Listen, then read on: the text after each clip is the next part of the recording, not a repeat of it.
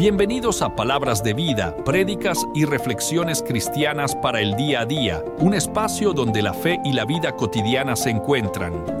En este podcast te invitamos a sumergirte en un viaje de reflexión y esperanza, explorando las enseñanzas cristianas a través de un lente moderno y aplicable. Cada episodio está lleno de mensajes inspiradores, reflexiones y sabiduría práctica extraída de las escrituras todo presentado con rigor, manteniéndonos fieles a la palabra de Dios. Esperamos que sean de gran bendición para tu vida y recuerda, esto no hay quien lo pare.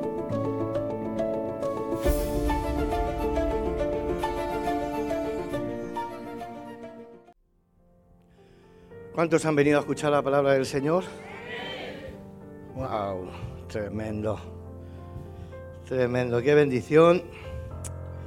Gracias Lucho, gracias Alabanza, gracias a todos los que sirven en esta casa voluntariamente.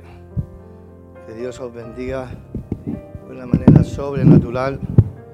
Hay cosa mayor, no hay mayor cosa en este mundo que poder servir al Señor voluntariamente, ¿verdad? El que no sirve se lo pierde. Se lo pierde no. Qué bendición. ¿Cuántos saben que esto es una casa de servicio? Aquí nos vivimos por servir al Señor, por gratitud, por todo lo que ha hecho en nuestras vidas. Y somos una iglesia evangelística. Todo nuestro enfoque siempre está al perdido. Nuestro enfoque siempre está en predicar a aquellos que necesitan al Señor. El otro día estábamos con nuestros amigos allí en, en Cádiz y pues, algunos no creen. Entonces, pues fueron unas vacaciones evangelísticas. Decía, es que vamos a intentar, Benja, eh, Maggi, intentar no hablar del Señor. ¿A que sí? Y yo, pero es que no puedo. Es que cualquier cosa ya empataba uno, ¿me entiendes? Cualquier cosa era todo, el rato. Entonces, em, fue una bendición la verdad, fue una, gran bendición. No le hicimos nada de caso. Y, y yo le decía, pero ¿cómo vamos a callar? ¿Cómo quieres que me calles sabiendo que las personas sin el Señor van a tener una muerte eterna?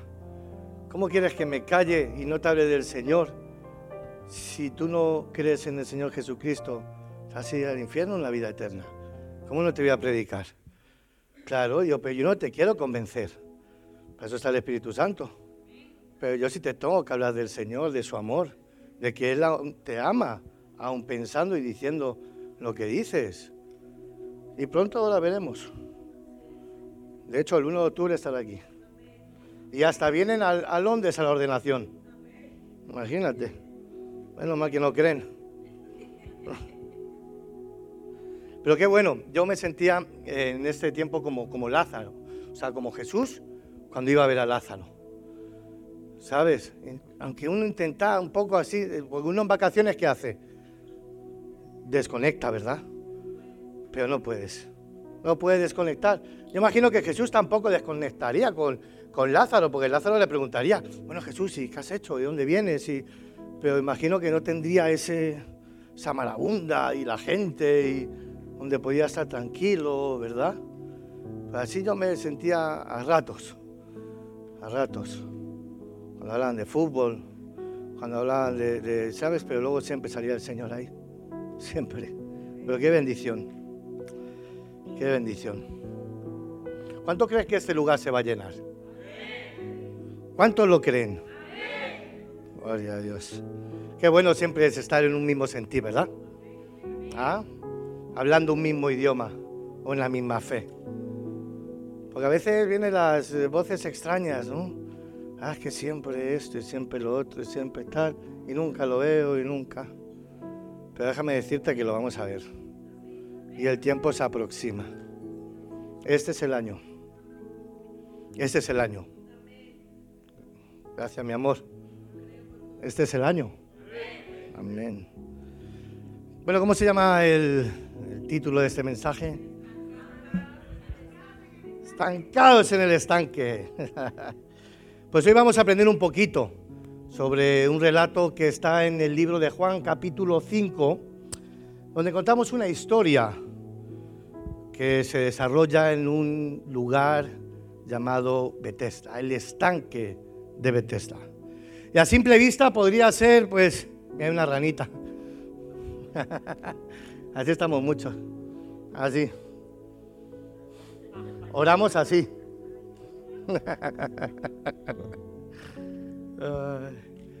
Pareciera ser que este estanque de Bethesda podría ser solamente un lugar geográfico en la antigua Jerusalén. Pero yo quiero que en esta mañana todos podamos darnos un pequeño viaje, profundizar y ver varias lecciones que el Señor tiene para nosotros, lecciones espirituales que estoy seguro que nos va a ayudar si las aplicamos en nuestra vida. Este estanque era un sitio de mucha expectación y de mucha esperanza. Era un sitio donde decían que de vez en cuando se movían las aguas y ocurrían milagros, había sanaciones, con lo cual era un sitio donde se llenaba de gente enferma, de gente desamparada, de gente con mucha necesidad. Bethesda significa casa de misericordia. Y así podríamos hacerle esa similitud a la iglesia, ¿verdad? Un lugar donde está lleno de desamparados, enfermos, enfermos espirituales, hombres, mujeres, matrimonios y familias llenas de problemas, llenas de circunstancias adversas. Y de mismo, lo mismo es ese estanque que esta congregación. Venimos buscando un milagro. Venimos con la expectativa de que algo nuevo pase. Venimos con la expectativa de que mi matrimonio se restaure, de que mi marido cambie, mi esposa, de que mi familia sea restaurada, de que por fin pueda tener la sanidad física o que simplemente pueda salir de este estancamiento espiritual que estoy viviendo. Porque así nos sentimos muchos. Aunque aquí venimos y parece ser que esta es la casa de los exitosos, esta es la casa de los desdichados. Esta es casa de misericordia. Esta es la casa donde venimos los que sí necesitamos al Señor. Aquí no hay ningún exitoso, solamente Jesús. Y aquí venimos los que reconocemos que sin el Señor no somos nada. Por lo cual aquí venimos las personas más necesitadas, los pobres de espíritu los que no confiamos en nuestras propias fuerzas, en el brazo fuerte, ni confiamos en el hombre. Esta es la casa del Señor. ¿Están de acuerdo conmigo?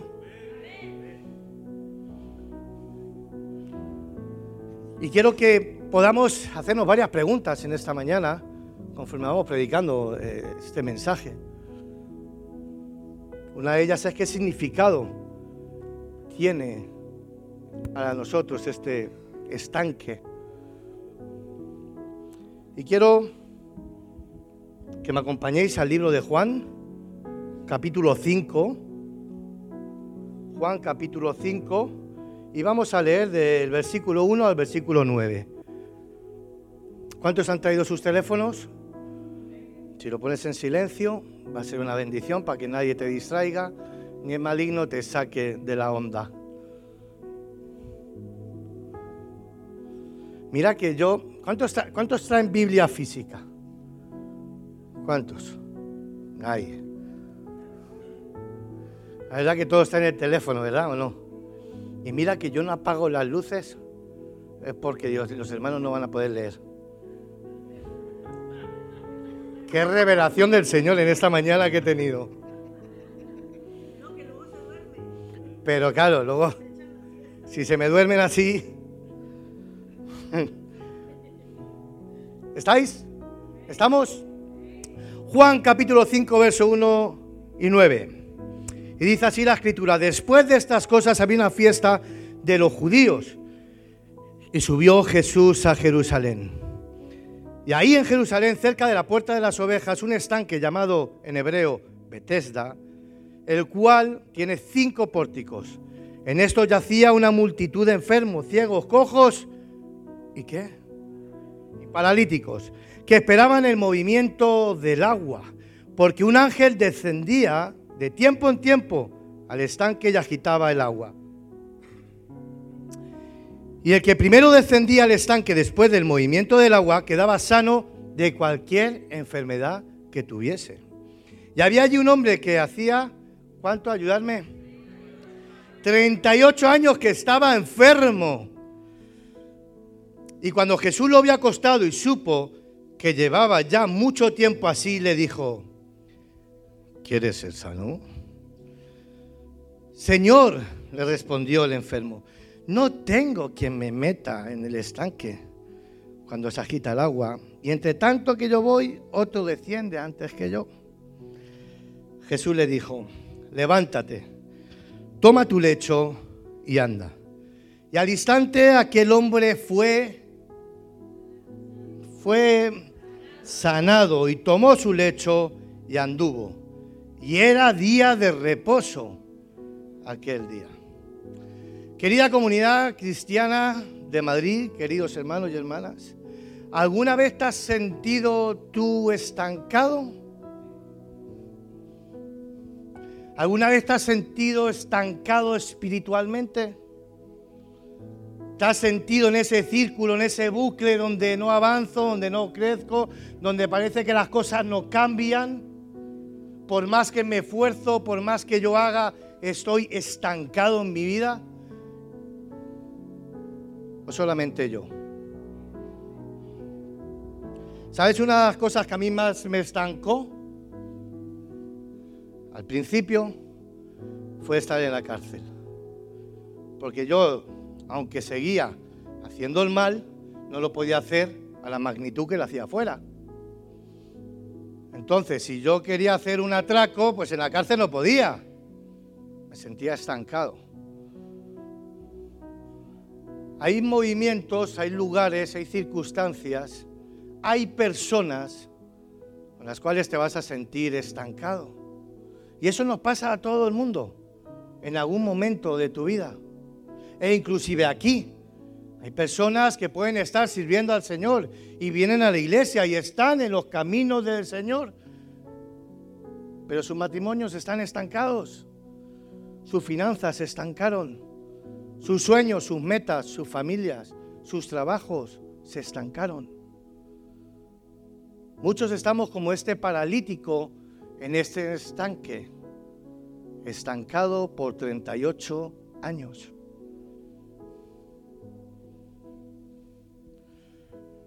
Muchos se quedan estancados cuando vienen a la iglesia con ese sueño profundo. Se estancaron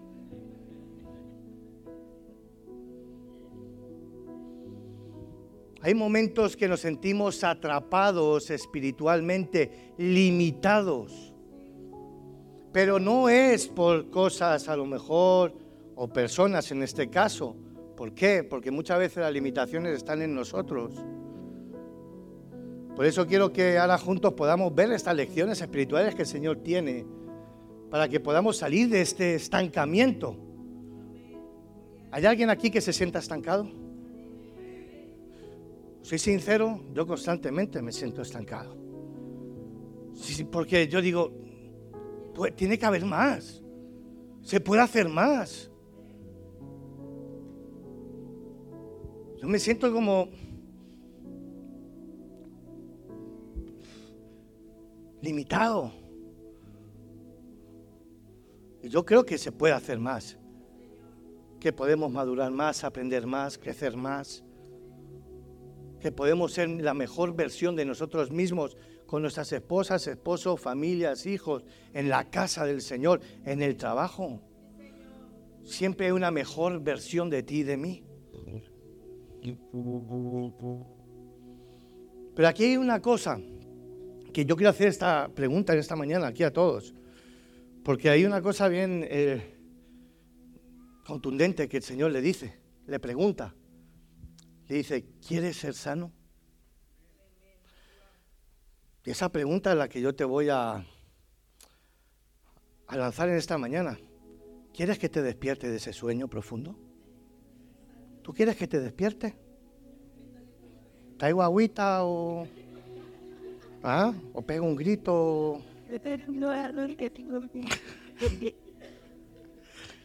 Ah, pasa hambre. Mi pregunta es esta. ¿Quieres ser sano? ¿Quieres salir de ese estancamiento? Porque, ojo, esta pregunta Jesús se la hace a un paralítico que lo está viendo ahí moribundo. Pues obviamente, ¿cómo va a decir? ¿Qué va a decir el paralítico? No, pues no, estoy aquí de barranda. Vaya pregunta, ¿o no? Hasta puede ser violenta, ofensiva, agresiva. No, digo yo, ¿no? Pero va mucho más allá. Está hablando de la profundidad del corazón, porque si tú no quieres ser sano, el Señor no lo va a hacer. Tú, quieres, tú tienes que hacer lo posible, que es creer, obedecer, y Dios va a hacer lo imposible. Por eso el Señor te dice, tú quieres salir de ese estancamiento. Si tú quieres, el Señor siempre quiere. Pero si no quieres, no te va a violentar, no te va a obligar. Él es un Señor, un caballero. Ya si tú quieres vivir ese estancamiento en tu matrimonio, tu familia, espiritualmente, en la iglesia, por mucho que vivamos de apariencias, de máscaras, de disfraces, Señor te va a decir, si tú quieres, yo quiero, si no quieres. Van a pasar los días, las semanas, los meses, los años. Y verás a muchos crecer, madurar y verás muchos milagros alrededor tuyo, muchos testimonios aquí enfrente. Y en ti cada día crecerá una frustración, una amargura, porque simplemente te convertiste en un espectador durante años viendo cómo este paralítico vio a muchos que salían de ahí a lo mejor gritando, saltando, sanos, mientras él seguía enfermo siendo un mero espectador. Y mi pregunta es, ¿quieres ser un espectador o un protagonista de esta película que el Señor está creando en tu vida, en mi vida, en la congregación? Amén, amén por esos protagonistas. Bethesda, tenemos que entender que era un lugar de visita, no era un lugar para quedarse. Era un lugar de visita. Ah, yo te digo esto. Un hospital, apúntatelo, apúntatelo. un hospital es un sitio para quedarse o de visita. De visita. ¿Quién se queda allí? Ahí. Eh. Hasta los enfermos, cuando dejan de enfermarse, se van. Y el que dejó de enfermarse que se va con el Señor, donde se vaya, también se va. Ahí no se queda nadie. Ni los que trabajan van y vienen. O sea, no es un lugar para quedarse. Es un lugar de visita. Qué tremendo, es un lugar temporal. Es decir, tú no puedes estar en este lugar por años esperando pasar tu milagro, pasar tu bendición siendo un espectador. No, ¿sabes por qué? Porque este lugar no es Bethesda. Tú en Bethesda estás en un lugar esperando algo. Pero quiero decirte que en esta casa el Espíritu Santo no está de visita, está para quedarse. Él está aquí. Si tú no recibes tu milagro y tu bendición, no es por Él, es por ti. No es por la alabanza, por el pastor o por el líder, es por ti. Porque el Señor está aquí. Y donde está el Señor hay transformación, hay libertad. Y yo lo veo constantemente como el Señor sigue trabajando y trabajando y liberando y transformando y cambiando muchísimos de los que estamos aquí. Pero hay otros que pasan los años y siguen igual. Estancados espiritualmente estancados. Y qué triste Qué triste estar viendo a tu lado, a tu derecha, a tu izquierda, adelante y atrás, a gente transformada, cambiada, Dios usando a esas personas y uno aquí viéndolas venir todo rato, cómo te adelantan por la izquierda, por la derecha, por todos los lados. No, es tu momento. Es el momento que Dios ha elegido para ti. Es tu tiempo. No lo desperdicies. No desperdicies lo que el Señor está haciendo y te está dando. Primeramente su presencia. Y con eso lo tienes todo. De ahí partes para arriba. Partes para adelante. Wow. Mira, apúntate esto. Este paralítico tenía la confianza en el lugar correcto. El paralítico tenía la confianza en el lugar correcto, pero estaba esperando lo equivocado. Tenía esperanza en el lugar correcto, pero estaba esperando lo equivocado.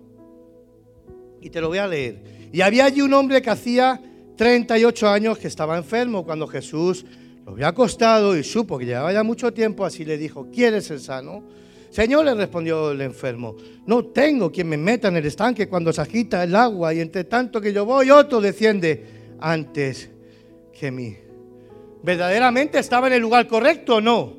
Es donde iban los enfermos para sanarse. Él estaba en el sitio correcto y tú estás en el lugar correcto.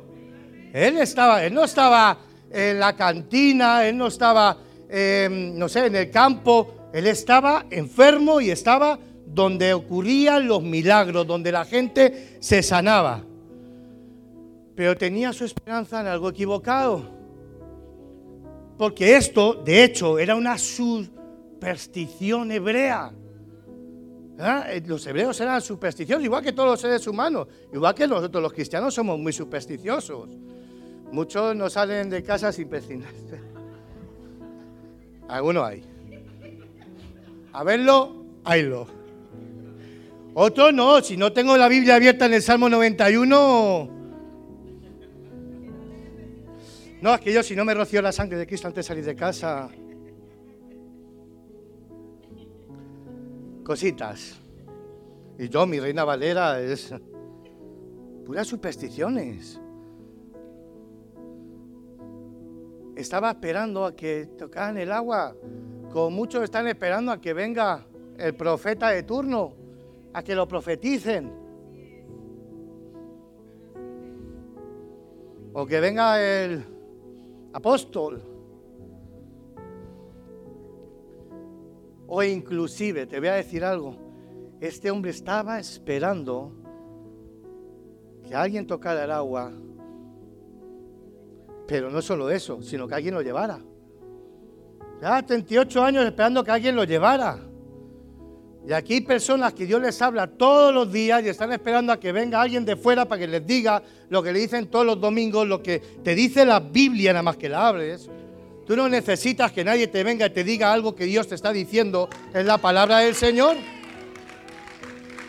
Es más, te voy a decir algo y no me lo tomes a mal. Hay muchos que me pastor ora por mí, ¿verdad? Por mi matrimonio. ¿Tú crees que mi oración va a hacer más que tu actitud? Puedo orar por tu matrimonio, pero si tú sigues haciendo lo que estás haciendo, no hay nada que hacer. Claro. Ora por mí para que deje la pornografía, un ejemplo, está bien. Tío, sé que tienes que. Yo no voy a ayunar por ti. tienes que ayunar eres tú. ¿Sí? El que tienes que buscar al Señor eres tú. El que tienes que buscar las estrategias y los métodos Sí, para dejar de hacer eso eres tú. Yo te apoyo en oración, pero si tú no cambias, sí, tu estructura de gestionar esa manera, ese pecado, yo no puedo eh, hacer más. No sé si me estoy explicando. Eres tú. Tú eres el responsable. Mira este hombre cómo, cómo evade la responsabilidad. No, es que no tengo a nadie que me lleve. ¿Cómo que no tienes a nadie que me lleve? Estaba viendo la responsabilidad. de, podemos decir, víctima, un poquito víctima, ¿no? Oye, ¿por qué no, pastor, es que mi mujer,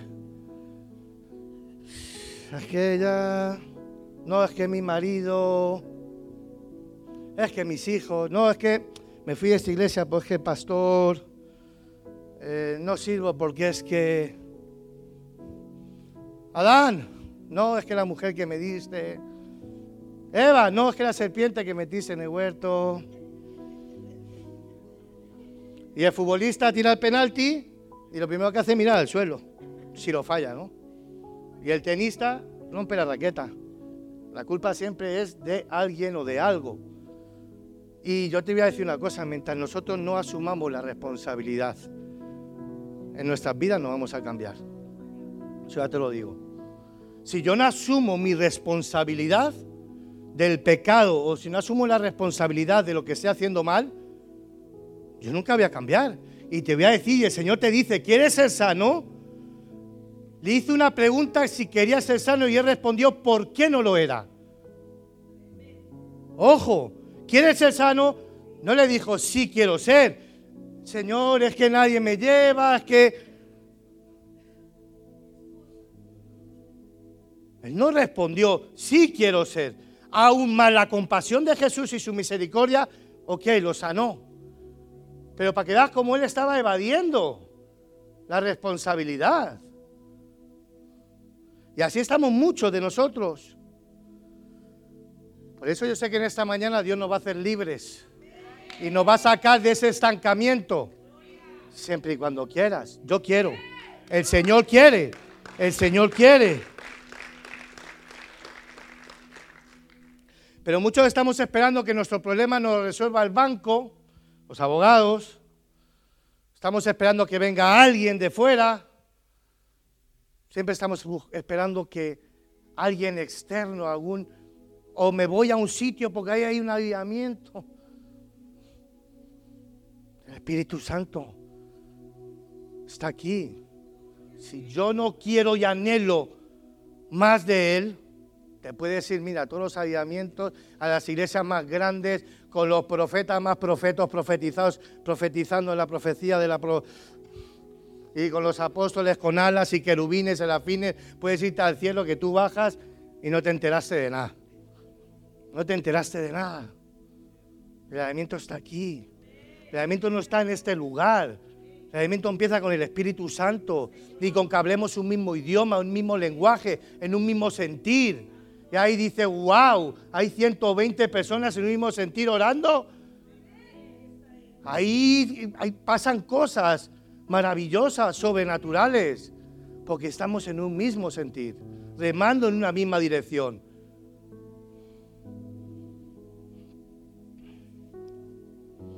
¿Quieres ser sano? ¿Quieres salir de ese estancamiento?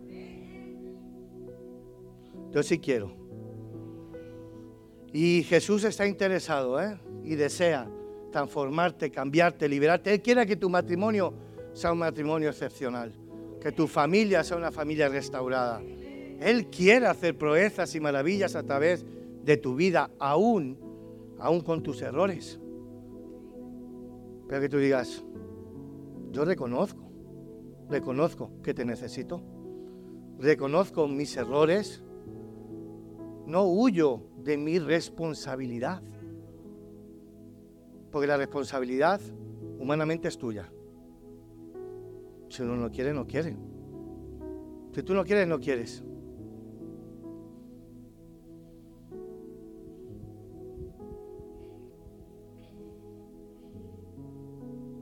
¿Qué significa Bethesda para ti, para mí? O qué significaba para este hombre, este paralítico. Este hombre estuvo esperando cuánto tiempo para que llegara su turno.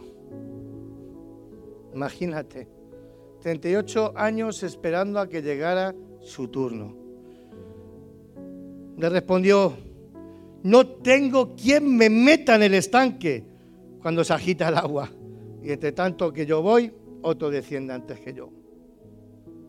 ¿Cuántas personas no habrá observado que se hayan sanado? ¿A cuántas personas no vio este paralítico? Contentas, gozosas, porque milagros pasaban. Pero nunca llegaba su turno, nunca llegaba su sanidad. Y esa es la historia de muchos de nosotros, hermanos. Lastimosamente es la historia de muchos cristianos en las congregaciones. Simplemente ven a los demás ser bendecidos. Y sabes que llega un espíritu de frustración y amargura con, ah, y la crítica y la murmuración. ¿Y por qué este? La típica, ¿no? La típica, esto se roba los diezmos, ¿ves? Y está en las vacaciones con los diezmos de la iglesia. Te estancaste, hermano. Tú no das aquí, vienes estancado. Tienes esa área estancada. Y te digo, lo que tú guardas huele a fétido, a podrido, porque el estanque huele a podrido. De hecho, en este estanque de Bethesda olía fatal, porque iban a lavar los, becerros, los carneros, los bueyes. no era un sitio aquí, un estanque aquí romano, ¿sabe? De aguas termales, aquí, tú, tú, tú, tú, tú. Era un lugar podrido y estaría lleno de, de, cacas, de, bestias. Era así. Cuando algo se estanca, huele mal. Y por mucho que digas, estoy bendecido, estoy tal, y ay, está bendecido, ¿cómo será cuando no está bendecido? Madre mía. Porque se nos ve. A lo mejor yo no te lo veo, pero tu esposa sí. O tu esposo, o tus hijos. Solo me pasa a mí, a mi esposa. Señor quiere hacerte libre. Libre. Que salgas de ese estancamiento. Que tú puedas vivir en esa atmósfera de milagros, de bendición. Y todo esto eh, eh, no, va, no va relacionado. O sea, me vas a decir, no, ya, ya te colapsaste ya te hablaban de dinero y ¡pum! ya tal, ya se te metió el argumento ahí. No, no, no, no te estanques. No te estanques porque eso, esa, es la frustración. Ver el hermano bendecido y estará, estará robando, o a saber tú qué hace, o a saber tú, eso, ya sabes ahí, ya, ya eso es una alerta de que estás mal. Porque si tú no te alegras, ¿sí? Y tú no te ríes con los que ríen, y si tú no lloras con los que lloran, hermano, algo mal estás. Eso ya simplemente, no hace falta, no, te, no hace falta una teología, sabes, muy profunda. Si tú no ríes con los que ríen ni lloras con los que lloran, si tú no te alegras con las victorias de tus hermanos, y si tú no te entristeces con los problemas de tus hermanos, si a ti eso no levanta una oración de gloria a Dios cuando son bendecidos y no levantas una oración de protección sobre los hermanos, mal estás. Estancado estás. Seguro. Pero el Señor quiere sacarte de ese estancamiento. Quiere hacerte libre. El Señor quiere bendecirte. Porque muchos estamos esperando el día que llegue mi suerte, como este paralítico. El día que llegue, eh, aquí muchos juegan la lotería. Es broma, es broma. Ya está todo el mundo así. Ah, ¿Quién la juega? ¿Quién? ¿Quién? ¿Quién? tú juegas la lotería o la quiniela o lo que tú quieras, o la once, o lo que tú quieras, o el chance, lo que quieras.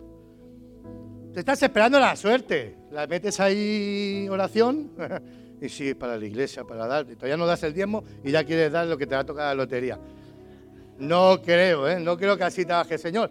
Porque el Señor dice que, que, eh, que es fiel en lo poco, le bendice en lo mucho. Así dice la escritura, ¿no? Ahí sí entonces diríamos, Señor, ¿qué pasa? Muchos están esperando el día de esa suerte, el día que eh, eh, el destino. No, hermano. Aquí no hay suerte, aquí no hay destino.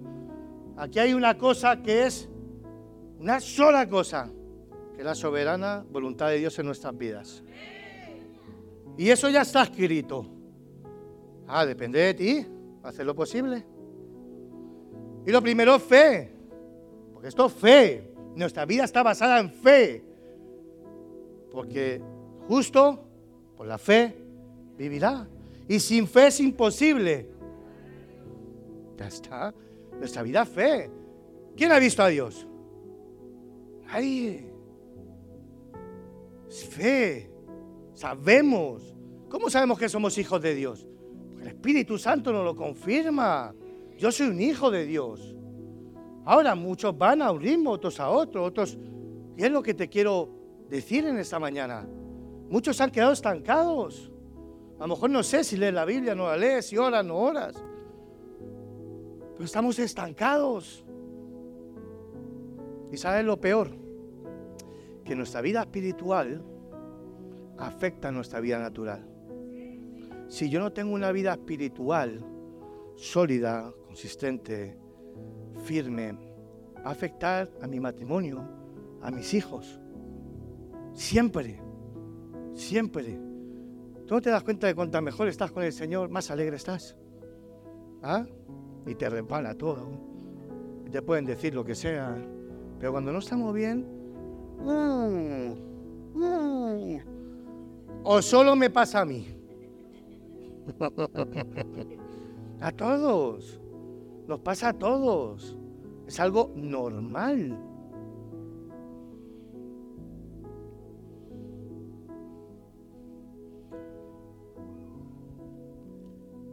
Este hombre se sentía estancado mientras el tiempo avanzaba. Y quiero decirte que cuando tú te estancas, cuando tú estás remando, ¿cuántos han estado en el mar o en la playa o en un río, en una barca? ¿Sí? Y tú estás remando. Pero si tú dejas de remar, tú no te quedas en el mismo sitio. ¿A qué no? Seguramente que si tú tienes un destino, por ejemplo, para allá, tú dejas de remar, tú no vas a estar más cerca. Te vas a alejar. Tú cuando espiritualmente te estancas, no es que te estanques y te quedes ahí, no, tú vas para atrás. Y sabes que encima vas a tener la desdicha de ver a la gente cómo avanza y cómo sí llega a la meta. Pero son personas que se han propuesto, se han propuesto creer que Dios tiene un propósito y un plan para ellos. ¿Y para ello qué hacen? Bueno, pues yo quiero saber cuál es el propósito que Dios tiene para mí.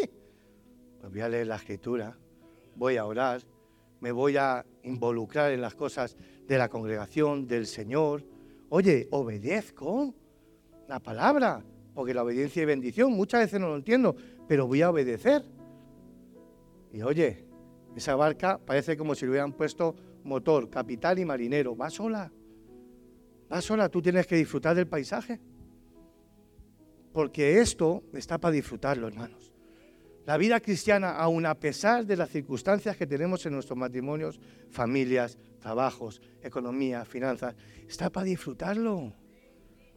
Tenemos al Espíritu Santo, por Dios, que te cambió esa vida en blanco y negro que llevábamos por una vida llena de color. Aún en medio de, de los problemas, el Señor está conmigo. Y el Señor no está en blanco y negro. El Señor le da la vida, le da la esencia a todo. Tú puedes levantarte y decir, ¡ah, otro día lluvioso, vaya! O decir, gloria a Dios. Claro, es tu actitud. El Señor nos lo regala todo. Yo digo, la vida está hecha para mí, ¿o no, Jesús? Yo lo digo, grábalo, grábalo. Digo, la vida está hecha para mí. Igual que el Señor hizo el Edén, sí, para Adán, y le hizo la tierra para mí. Yo lo veo de ese punto de vista. Digo, yo disfruto, disfruto lo poco, disfruto lo... Como dijo el profeta Julio Iglesias, ¿lo conocéis, Julio Iglesias? El profeta, él, él decía, yo disfruto con caviar y con champán. O disfruto con vino y pan. Es decir, Pablo lo dijo anteriormente, en lo mucho o en lo poco, con todo o sin nada, con todo le di la gloria al Señor. Ya está.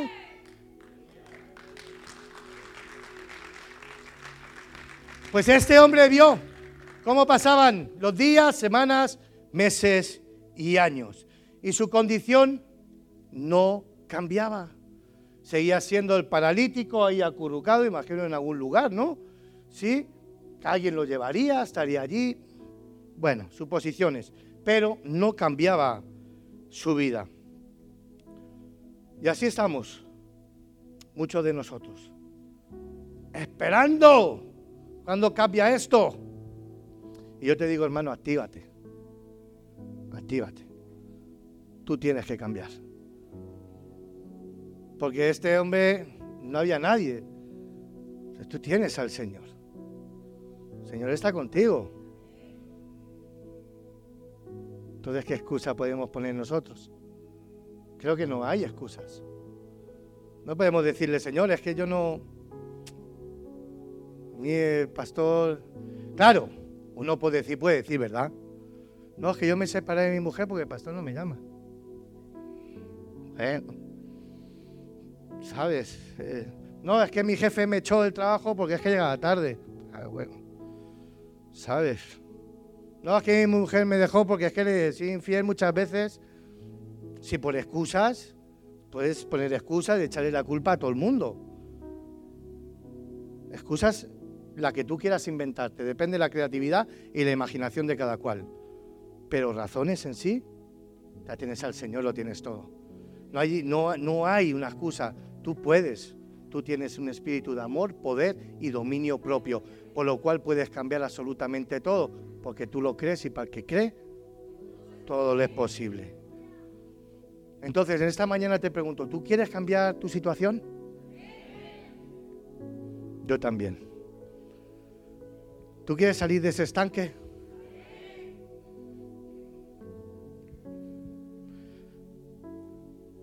Pues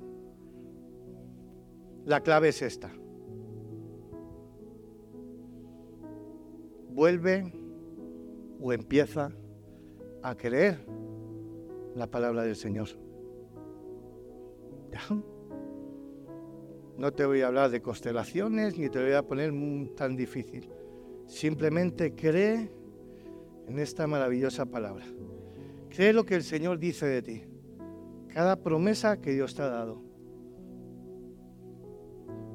y surfea sobre ella.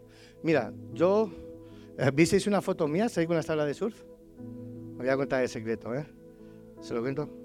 Bueno, yo vi unos chicos caminando por ahí y yo como estoy un poquito así, ¿sabes? Fui corriendo, tum, y coño, déjame las tablas. Y me hice la foto, ¿sabes? Y yo, todo el mundo pensará que estaba haciendo surf. No. ¿Ah? Para que veas la percepción de las cosas que uno ve y luego no ves. ¿Vale? Pero había surferos ahí. Y los surferos, ¿qué hacen? Cuando viene la ola, la cogen ahí, tum, tum, tum, tum, tum, tum, y esa ola puede ser los problemas en tu vida. Puedes dejar que te reviente y te, te lleve hasta, hasta la orilla y, o sea, golpeado, lleno de arena, sin agua, o sea, sin aire. O puedes coger ese problema y surfear. Dios ya te dio la tabla, ya te lo dio todo, disfruta. Los surferos están ahí disfrutando. Yo los veía y decía, wow, macho. ¿Y, cómo cogen eso?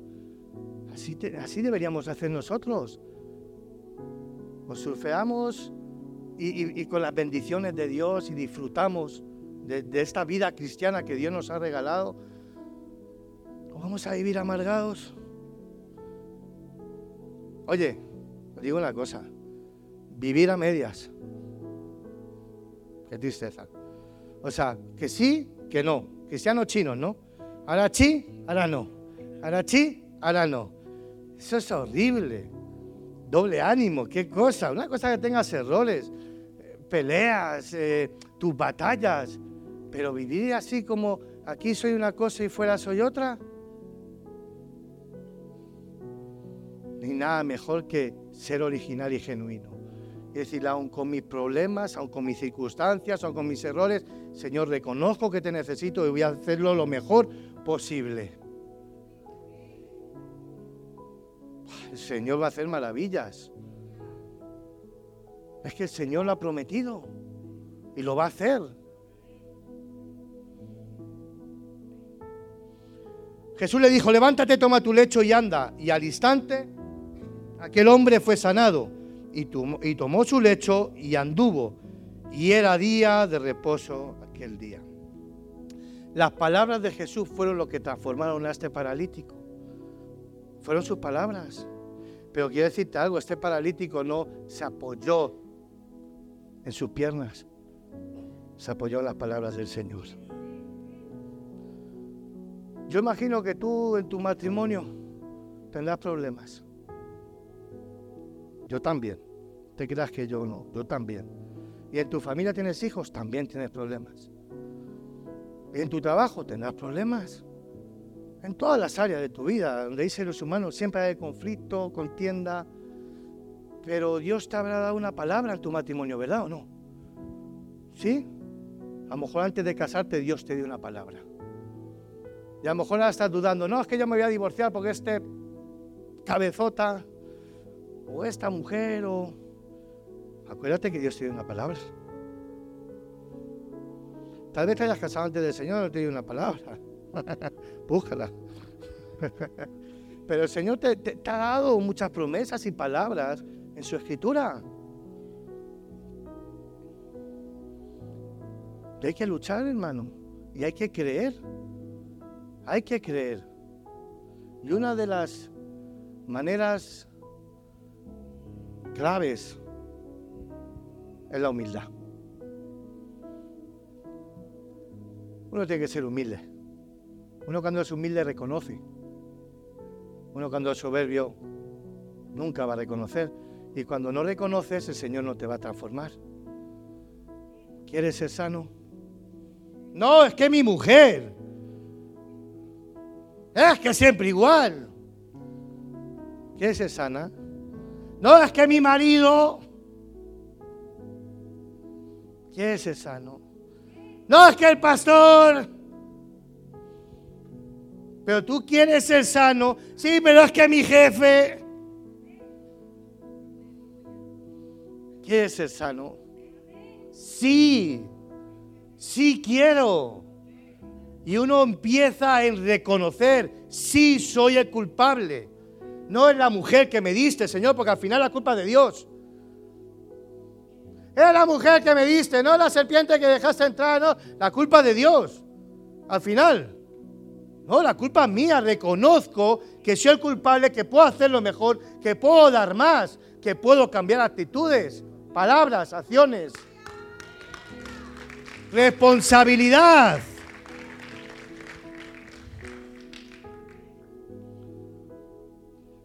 Tenemos que confiar en lo que el Señor dice en su escritura. Mira, una cosa es que yo venga y diga que soy cristiano y otra cosa es que viva como un cristiano. Y un cristiano puede, mira, a lo mejor vestir diferente a ti, a lo mejor puede tener el pelo largo como eh, aquí Lucho y Hugo, ¿sí? O puede ser más moreno, puede, mira, da igual hablar, lo que sea. Un cristiano no se caracteriza por nada externo, sino de cómo vive. ¿Sabe? De cómo vive y cómo vive, cómo es, creyendo esto. Eso es un cristiano. No me vengan con chorradas de que si me visto así, me visto así, me visto tal. No. Tú crees en la palabra. Si crees en la palabra, tú vives conforme a lo que crees. Ya está. No hay más. No hay más. Ahora, ¿tú crees de verdad? Pues entonces, crea al Señor que puede restaurar tu matrimonio lucha por él, lucha por tu familia. No tires la toalla. ¿O no te has dado cuenta que, el diablo va a venir a, traer división, contienda, a robarte las bendiciones, impedir que te alcancen, metiendo duda, conflicto, contienda, división? Todo eso es del maligno. Y ahí se están bufando y riéndose los demonios. Porque ellos se hacen fuerte. ¿Sabes dónde? En el orgullo. Orgullo. Acuérdate que Satanás, por orgulloso. El orgullo, el Señor, escucha, el Señor ve de lejos al orgulloso. Es tan bueno que no lo deja de ver, ¿eh? Porque el orgullo, el orgullo te aleja de Dios. El orgullo te aleja de tus seres queridos. El orgullo te aleja de tu esposa, de tus hijos. de la verdad, porque solamente quiero tener la razón. ¿Qué te, qué te parece esa? Yo tengo que tener razón y yo tengo que ganar aquí. Y yo sé que... Te, ¿Qué? ¿Qué importa quién tiene la razón? Da igual si en todo hay una, una enseñanza. Yo puedo tener la razón, pero simplemente yo pedirle perdón, el Señor, la mujer está trabajando con mi orgullo y está enseñando a mi mujer también. En todo hay enseñanza. Por eso yo tengo que creer la palabra y la palabra me dice, oiga, el mal se vence con el bien. Te tiran piedras, esquívalas. Como dice el dicho, tienes limones, pues hazte una limonada. Sí, o sea, no, no caigamos en la, en la trampa. Por ejemplo, el, el diablo es como los cerdos. El diablo es un cerdo, digámoslo así. ¿O no? Un cerdo cochino que nos quiere hacer la vida imposible. Se han quedado así todos, ¿no? Pero sí es verdad, es como, lo, es como los cerdos. El cerdo, el cerdo, si tú te pones a pelear con un cerdo, ¿cómo acabas? Revolcado, lleno de... Han pensado todo, no lo digan. Pero así acabamos. Y, y el cerdo está a gusto y contento. Yo no me voy a pelear con un cerdo. Porque a mí ya el Señor me limpió. Porque yo no estoy para pelear con cerdos. Yo estoy para pelear la batalla de la fe. Y es querer constantemente la escritura, lo que dice el Señor de mí. Y el maligno lo que quiere meterte esos dardos, esa duda y, esa pelea, esa contienda, esa división, para que tú no creas al Señor y para que acabes manchado de estiércol, oliendo a marrano, en vez de estar limpio, como ya el Espíritu Santo te hizo, limpio. ¿Alguien está entendiendo lo que estoy diciendo? Humildad, hermanos. No dejes que el orgullo te, te, te vas a encontrar pelear, te vas a encontrar solo, sola.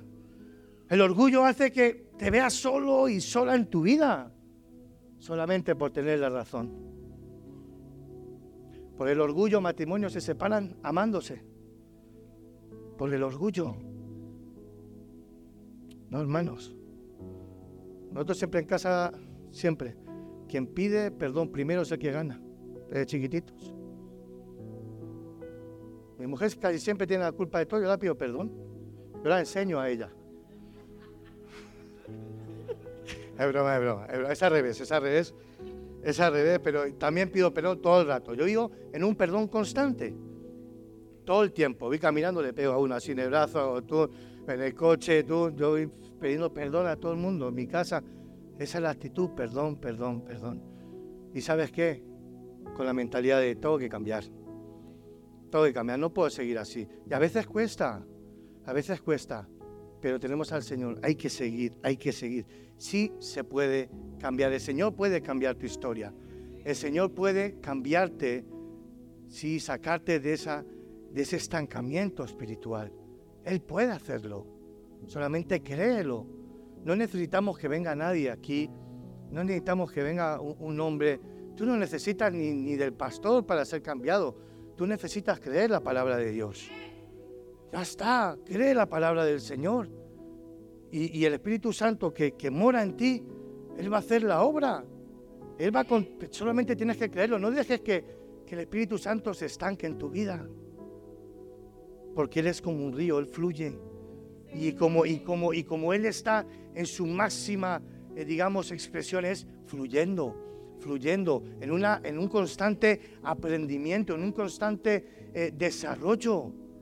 No te quedes estancado ahí con falta de perdón, el orgullo, la crítica, la murmuración. No, eso es de Satanás, hermanos. Eso es de Satanás. Tú cuando te vengan esos dardos, fuera en el nombre de Jesús. Y yo bendigo a mi hermano y bendigo a mi hermana. No consientas que el maligno te lleve a su terreno. Déjate bendecir. Dios quiere bendecirte en todas las áreas.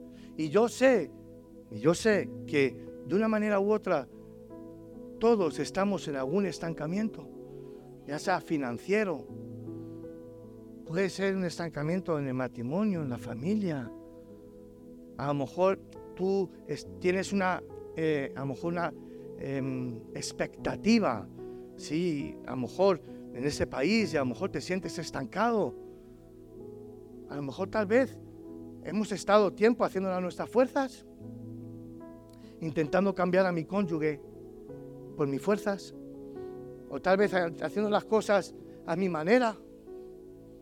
Tal vez a lo mejor es el tiempo de decir, vamos a hacerlo a tu manera, Señor. Te puedo asegurar algo.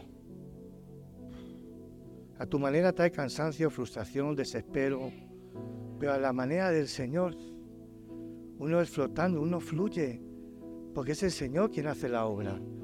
Y sabes qué pasa? Que tu, confianza, tu fe, no está en eh, supersticiones, no está en hombres, no está en tu propia fuerza, inteligencia, está puesta en Él. Y como Él es el quien hace la obra en mí, yo descanso. Señor, yo descanso en ti. Ya. El Señor hace. Deja que el Señor trabaje en tu matrimonio. Deja, quítate, deja de forzar, de manipular, de imponer. Esposa, esposo. Deja, deja que el Señor haga. Al fin y al cabo todos somos hijos de Dios. Y yo cuando trato mal a mi mujer, estoy tratando mal a la hija de Dios. Dice la escritura que ni las oraciones pasarán del techo. Imagínate. Amémonos, respetémonos. Y una de las cosas es respetar al Señor. Y respetar al Señor es que Él haga su voluntad. Respetar al Señor es decirle, Señor, haz lo que tienes que hacer. Ya, cuando yo quiero hacer las cosas de mi manera, siendo un hijo de Dios, eso es cuando mi hijo a mí me habla mal. Es una falta de respeto. Muchas veces faltamos al respeto al Señor. Indirectamente, cuando Él no le dejamos al Espíritu Santo ese gran regalo, esa persona tan especial en nosotros, estamos diciendo, yo me valgo por mí mismo, no te necesito. Lo quiero hacer a mi manera. No eres suficiente. Pero cuando decimos, toma el control de mi esposa, de mi esposo, de mis finanzas, de mi trabajo. Señor, yo quiero descansar en ti. Mientras Él va trabajando, tú tienes esa paz. Y mientras tanto, ¿qué hacemos? Buscar del Señor. No permitas que, que ese estancamiento te dañe tu futuro, tu matrimonio, tu familia el propósito que Dios tiene aquí. Hay propósitos. Aquí hay planes. Cada uno. No esperes. ¿Qué esperas? Viendo cómo Dios sí hace el propósito y el plan. En este caso, no por ser en, mi esposa y en mí. ¿Qué sentido tiene? ¿Qué sentido tiene? Todos tenemos planes y propósitos diferentes tal vez. Pero deja que Señor haga.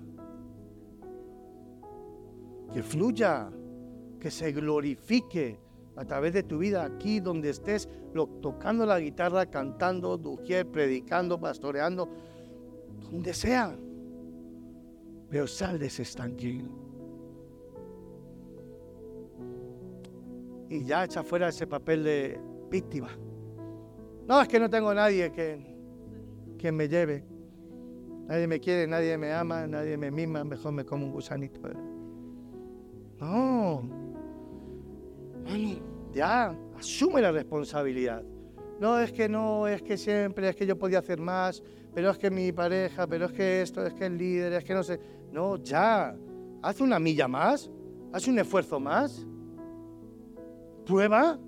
Muchas veces para ver cosas que no, hemos visto, hay que hacer cosas que nunca hemos hecho. Asumamos nuestra responsabilidad y yo te digo una cosa, yo te lo digo en esta mañana. Si tú das un pasito más, yo sé que el Señor hace muchísimo más en ti.